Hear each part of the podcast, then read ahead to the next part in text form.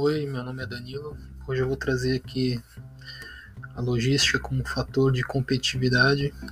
O exemplo que eu vou usar é de uma marca global, é a Adidas, que trouxe uma inovação logística muito interessante. Ela otimizou sua complexa cadeia de suprimentos através da automatização de processos num novo edifício na sede da empresa nomeado como Halftime, na Alemanha.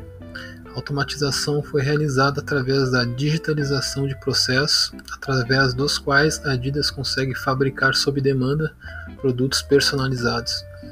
Isso é possível porque na fábrica da empresa, conhecida como Speed Factory, são concentrados todos os componentes enviados pelos fornecedores para que os produtos sejam produzidos usando principalmente impressão 3D e a robótica.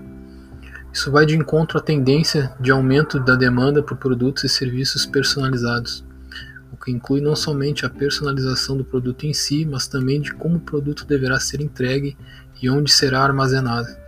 O objetivo dessa solução foi reduzir os excessos e desperdícios na cadeia produtiva e custos de armazenamento e envio, além de viabilizar personalização massiva de produtos uma situação que seria muito complexa e custosa sem os processos digitais, automatizações e automações.